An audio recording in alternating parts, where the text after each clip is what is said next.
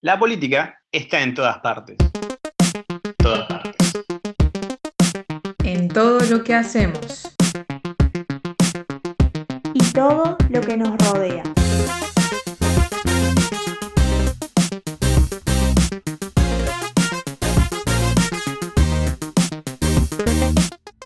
Entender lo que pasa a nuestro alrededor es clave. Es clave. Si bien las ideas mueven al mundo, Antes de cambiarlo, tenemos que ponerlas en acción. esto es el podcast de política. Esto es el podcast de Politically.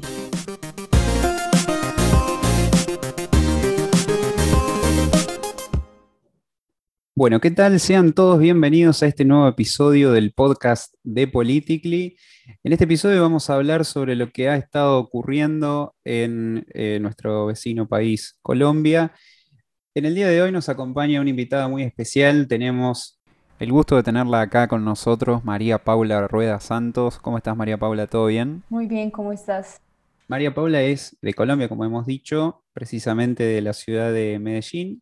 Y bueno, ella nos va a contar un poquito lo que ha estado sucediendo esta semana bastante agitada, bastante convulsionada allí en, el vecino país. María Paula, déjame que te pregunte primero si me podés comentar un poquito el contexto político de Colombia, cómo ha sido gestionada la pandemia en el 2020, ahora en el 2021, y cuál es la relación entre pandemia y, bueno, las manifestaciones que hemos visto esta semana.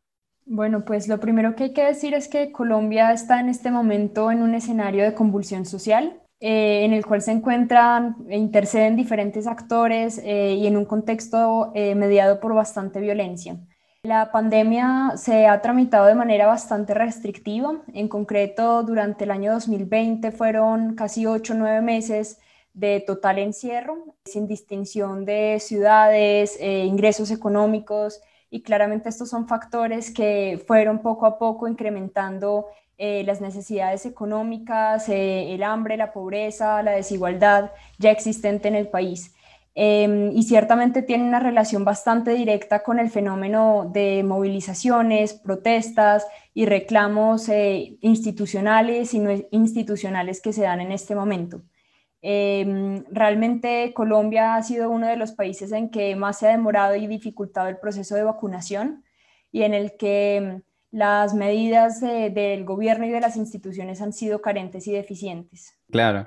Sí, como, en, como en, en, la gran mayoría de países de América Latina, ¿no? Lo que hemos estado viendo, este lento y, y difícil proceso de vacunación América Latina parece que tiene un, un, problema allí. Bueno, la mayoría de los gobiernos han tenido un problema para gestionar este fenómeno, como vos bien decís. Ahora, me gustaría que vayamos un poquito atrás, más o menos un mes, que es donde comienza eh, todas estas, estas movilizaciones eh, del pueblo colombiano en contra del, del, presidente Iván Duque. Según lo que, bueno, hemos podido, podido entender, eh, esto comenzó luego de eh, un intento del presidente de enviar una reforma tributaria al Parlamento, ¿no? Sí, exactamente. La reforma tributaria fue diseñada por el entonces ministro de Hacienda Pública, eh, Alberto Carrasquilla, y presentada eh, ante el Congreso pues, por el presidente Iván Duque. Eh, era solo un proyecto de ley, el cual tenía que ser primero aprobado por la Cámara y por el Senado, y después tener la sanción presidencial. Eh, la reforma tributaria ciertamente era bastante restrictiva, regresiva, eh, no era una, reforma progresiva y buscaba grabar diferentes elementos de bienes y consumo de mm, los ciudadanos, pero en concreto buscaba saldar el hueco fiscal que tiene el Estado colombiano en este momento, que primero ha estado eh, históricamente, pero además se vio incrementado por la pandemia, por la crisis de la pandemia del COVID-19 eh, la inconformidad se presentaba por eh, aquellos sujetos, aquellos ciudadanos que tendrían que hacer un aporte más significativo con respecto a los ingresos que devengan. En concreto, por ejemplo, se grabaría el IVA, que es un impuesto, eh, como decía, es un, impuesto a los consumos, a los bienes y servicios que se consumen, Em, y claramente este es un impuesto que no distingue em, ni de ingresos ni de estrato. Eh, aquel que consuma pues tendría que ser grabado. Y con una dificultad aún mayor. Eh, este impuesto grabaría la canasta básica familiar.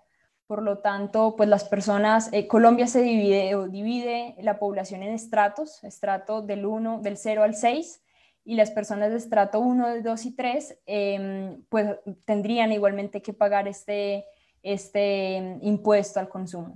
Mira vos, esto, este dato que aportás, el hecho de que la sociedad colombiana se divida en estratos y que ustedes lo tengan diferenciado en, en números, ¿cómo sería eso? A medida que es mayor el ingreso, vas escalando y vas subiendo la tabla de estratos. Sí, en efecto. Eh, esto es un elemento bastante interesante porque en muchos otros lugares no, no se divide ni la población ni los sectores de esta manera. En principio era un instrumento jurídico por el que se buscaba diferenciar eh, los servicios públicos, el acceso a servicios públicos y buscaba hasta cierto punto que quienes mayores ingresos tuviesen pudiesen subsidiar a quienes menores ingresos tuviesen. Em, el menor es cero y a medida que va pues, subiendo el número hasta seis, pues se divide las categorías. Y este, esta división no solo se presenta en la población que tiene un registro en el CISBEN, sino también en el territorio geográficamente. Eh, hay, hay, barrios, eh, hay sectores eh, diferenciados por el estrato. O sea que no solamente, digamos, está segregada demográficamente la población, que bueno, eso pasa en todos los países, aquí en Argentina también tenemos nuestros ejemplos, sino que está tipificado legalmente, digamos, a qué estrato pertenece una persona. Exactamente. Eh, especialmente los de menores ingresos, eh, se llenan unas encuestas del CISBEN y esto arroja un resultado eh, con respecto a, la pertenencia a determinado estrato para el acceso a diferentes auxilios económicos, becas de educación o simplemente para el registro poblacional y demográfico. Claro. ¿Y hasta qué punto crees vos que eso es digamos, eh, ¿hasta qué punto crees que beneficia eso a la población, tenerlas segregadas así? Porque vos decís, el propósito es que se tenga identificado claramente, bueno, quienes tienen eh, quizás mayor dificultad a la hora de acceder a ciertos servicios y bueno, ahí el Estado tiene que hacerse presente y quizás subsidiar o estar, eh, acompañar más a esas personas, pero ¿hasta, ¿hasta qué punto esto puede ser benéfico? Frente a esto hay diferentes posturas y diferentes eh, comentarios. Eh, personalmente yo considero que no es una política eh, que realmente logre ni aproximarse ni tampoco actuar con respecto a la situación económica o socioeconómica de la población en general, porque ignora muchos otros factores que deben ser tenidos en cuenta a la hora de diseñar políticas públicas y aplicarlas para los casos concretos.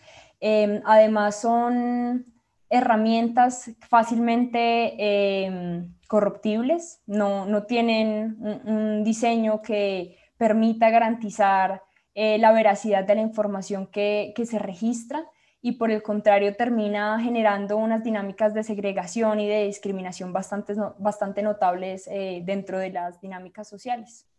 Y de allí podríamos decir, por ejemplo, que esto podría generar alguna demanda insatisfecha que, bueno, haya redundado en estas movilizaciones?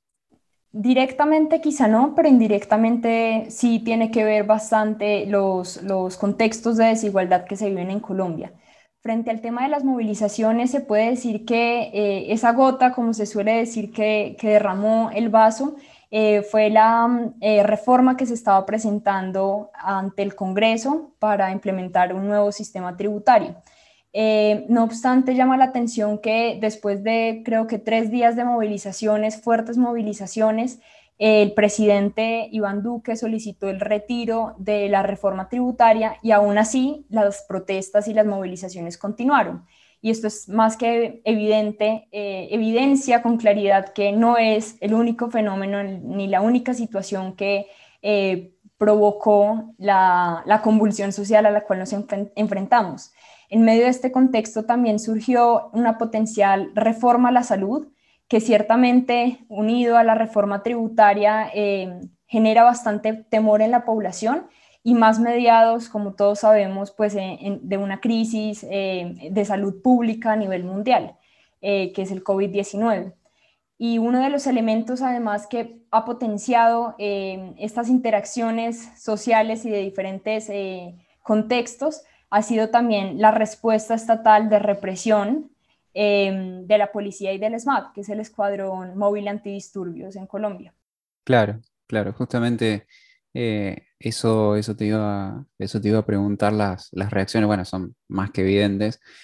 Otra pregunta que te quería hacer, eh, esto obviamente según tu percepción, que, que vos estás ahí en, Colombia, ¿dónde, ha sido, ¿dónde han sido los principales focos de protesta? Si es que los hay. ¿Hay algunos puntos, eh, algunas ciudades, algunos núcleos urbanos que vos veas que haya sido más notorio?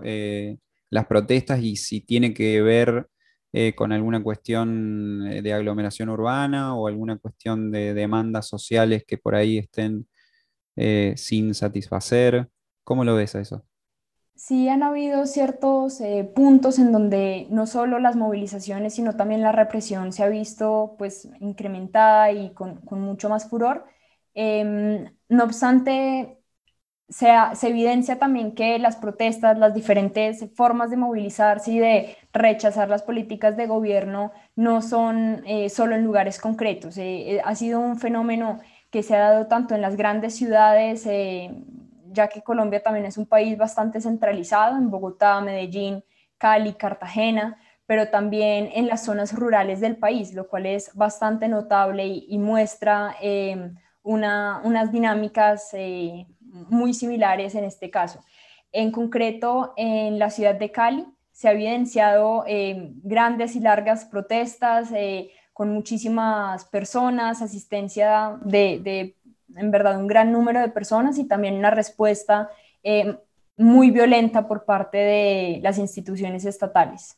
Si tuvieras que identificar un grupo social protagonista de, las, de estas manifestaciones, ¿Con cuál identificarías más estas protestas? Realmente eso es un elemento notable en este caso y es que suelen ser protagonistas determinados grupos en las movilizaciones o en los llamados paros nacionales. Pero en este caso en concreto, eh, yo pensaría que no ha sido un solo grupo el protagónico y eso ha sido justamente lo que ha permitido continuidad en el proceso de paro nacional. Eh, se han movilizado en gran medida los estudiantes de universidades públicas y privadas, pero junto a ellos también personas de la tercera edad, eh, particularmente el primero de mayo, día pues, que se reivindica eh, el Día del Trabajo, em, y con ellos también campesinos, comunidades indígenas, tanto en las zonas rurales como con asistencia a las ciudades principales y a la capital del país, Bogotá, camioneros, Em, comerciantes, han sido realmente muchos los grupos sociales y los gremios en, concreto que se han unido y han, participado desde sus diferentes lugares de enunciación en estas movilizaciones. ¿Cómo afecta la institucionalidad a esto desde tu punto de vista? Teniendo en cuenta la historia de Colombia, como decíamos hace un ratito, ¿cómo se vuelve a reconstruir esa, esa magia de la legitimidad a partir de, bueno, un problema que es evidente eh, el que estás planteando eh, en, la sociedad colombiana? Esa es una pregunta que quizá cada uno de los manifestantes, cada una de las personas que invita a una clase abierta, o un espacio de diálogo se está haciendo en estos momentos en Colombia. Em, quizá todavía no hay una respuesta, pero parece importante decir que, no es posible reconfigurar eh, esa magia de la legitimidad ni confianza en las instituciones si no se eh, posibilita realmente un, diálogo, pero un diálogo en el que se restablezcan las relaciones de reciprocidad, porque es justamente lo que se ha roto en Colombia y mm, especialmente por, como decíamos desde un inicio, las circunstancias que la pandemia han arrojado. Fueron muchos meses de encierro en los que, mm, eh, como decía, la pobreza, el hambre, el desespero iba aumentando y con la reapertura eh, del comercio, de la movilidad, eh, el gobierno nacional propone como respuesta al déficit fiscal eh, una reforma tributaria en la que le solicita, le exige a los ciudadanos que contribuyan en mayor medida. Entonces, la pregunta es, yo guardo encierro, y el gobierno que me da.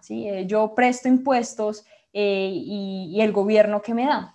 Entonces, bajo esta ruptura de la reciprocidad, se incrementa, como decíamos, con la violencia policial eh, y hasta que no se busque restablecer eh, esta línea, no diría de igualdad, pero sí, insisto, de reciprocidad, eh, es muy probable que no, no, se planteen soluciones estructurales a, a, los fenómenos que se están viviendo. Es posible que, como decía, se pacifique la situación con acuerdos, contratos sociales, por decirlo así, eh, generalmente son en Colombia, se generan en Colombia eh, mediado por élites o partidos políticos, pero que realmente no atienden a todas estas demandas eh, que, anteceden la inconformidad y por lo tanto es muy probable que, vuelva a emerger pues, este tipo de convulsión.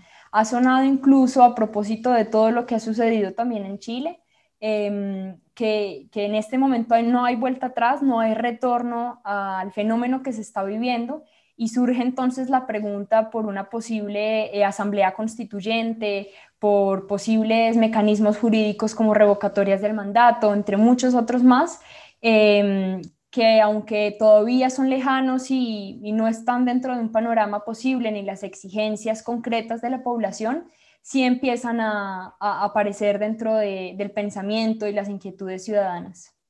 Justamente eso te iba a preguntar, eh, porque me venía imaginando en la cabeza todo lo que fue Chile.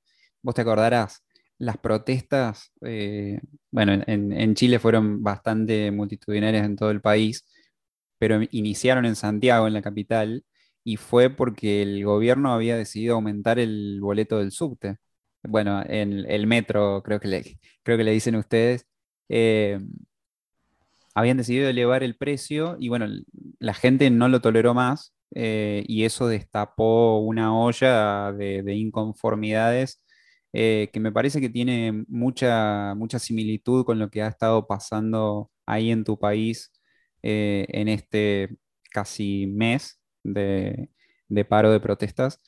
Eh, así que me parece que, sí, es, eh, es correcto así como lo analizás eh, desde ese punto de vista y, es, una, es, una buena, es una buena analogía para tener en cuenta. Y me quedo también con, algo que mencionabas recién, que es el tema del, consenso, ¿no? que justamente acá también en, en el podcast nosotros, creo que fue uno de los primeros episodios que grabamos con José, cuando analizábamos cuál era el problema económico que tenía la Argentina, que por qué siempre eh, nuestro país terminaba debiéndole plata a todo el mundo, eh, con inflación, eh, con uno de los sistemas tributarios más anti-empresa, más regresivos, y que terminaban dañando no solamente al emprendedor, sino también al consumidor. decíamos que había dos modelos que nunca se habían podido poner de acuerdo en Argentina. Y me parece que es, es uno de los dilemas clásicos de la política, este, el, del antagonismo en, alguna medida, pero también eh, me parece que mm, hay que tener en cuenta el, rol del, consenso y los puentes que puede tener esto, ¿no? Porque uno no se puede imaginar cuánto puede soportar un país eh, o las instituciones de un país que están diseñadas para funcionar en una matriz democrática eh, y, de contención ciudadana eh, semejante estupor social, como marcabas vos. Eh, entonces me parece que, sí es, es, muy válido lo que comentás.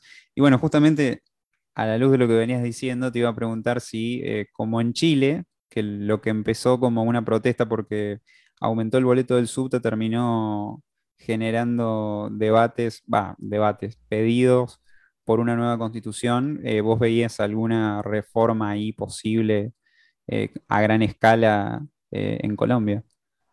Es posible, es una posibilidad, existe dentro del plano lógico, pero también hay muchos temores al respecto por las presiones políticas que puede llegar a generar, por en este momento la, condición actual de la política en el país, eh, de las mayorías dentro del Congreso, em, eh, el tipo y calidad de, gobierno, la naturaleza que ha demostrado tener y por supuesto la existencia de, un aparente pero todavía incipiente posconflicto después de 50 años de una violencia em, constante y, realmente fuerte.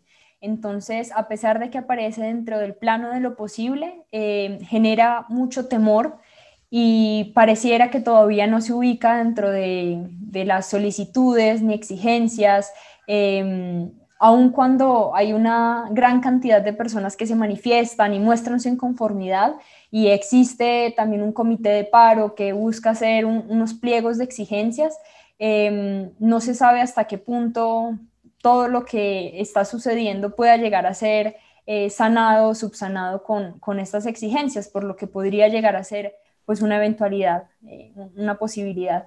Y vale la pena ahí también preguntarse si una asamblea constituyente realmente podría solucionar las tensiones eh, entre las necesidades y los intereses de los actores y sectores en Colombia, que en este momento parecen irreconciliables. no parece que tenga una solución simplemente bajo, bajo la lógica del diálogo o, ceder pequeñas piezas de, los intereses y necesidades. Claro, y por eso de alguna manera se ha llegado al, lugar donde, donde está Colombia en este, en este momento, como vos bien lo venías eh, señalando. Si te tuviéramos que preguntar para que hagas eh, desde tu punto de vista dos puntos que vos pensás que podrían acercar de nuevo esta posibilidad de diálogo y de convivencia y, y que mejoren estructuralmente la situación en Colombia? ¿Cuáles serían? Mm, materialmente es difícil de ver. Yo pensaría que una, una, búsqueda de esta mm, reconstrucción de la relación de reciprocidad que podría darse, entre otras cosas, con el reconocimiento de las violencias Em, sistemáticas que se están dando y la criminalización de determinados grupos sociales.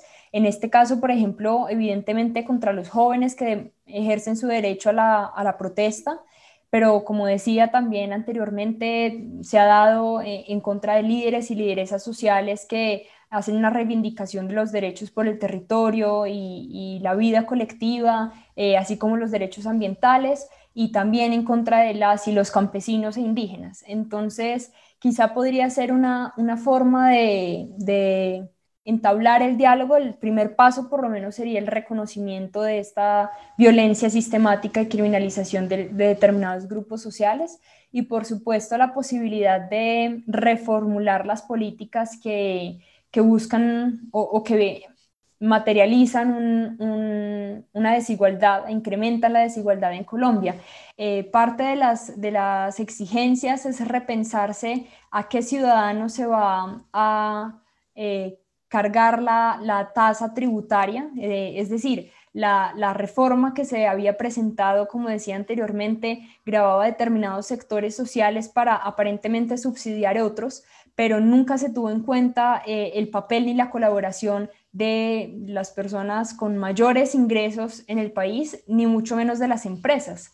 Em, elemento que, claramente está siendo exigido y reclamado, porque em, el clamor, por lo menos en este momento, es que son estas personas, o dicen eh, bajo los términos populares, son los ricos los que deben saldar la crisis que se vive en este momento.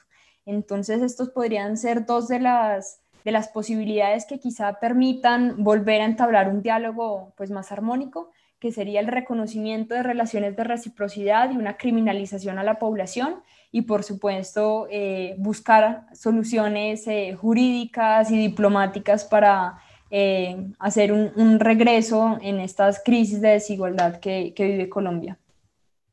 Bueno, perfecto. La verdad, un lujo escuchar eh, tu análisis. Muchísimas gracias por, haber estado acá con nosotros. Y bueno, ojalá que podamos tenerte en, en próximos episodios.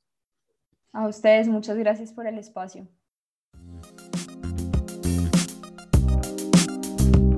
Esto fue el podcast de Politically. Si sos de los que te gusta pensar el mundo y cambiarlo, te invitamos a compartir este episodio con tus amigos y en tus redes sociales. Si todavía no nos seguís en Instagram, nos podés encontrar como PoliticallyOc y enterarte de todas las novedades que tenemos para vos. Muchas gracias por habernos acompañado y nos vemos en la próxima.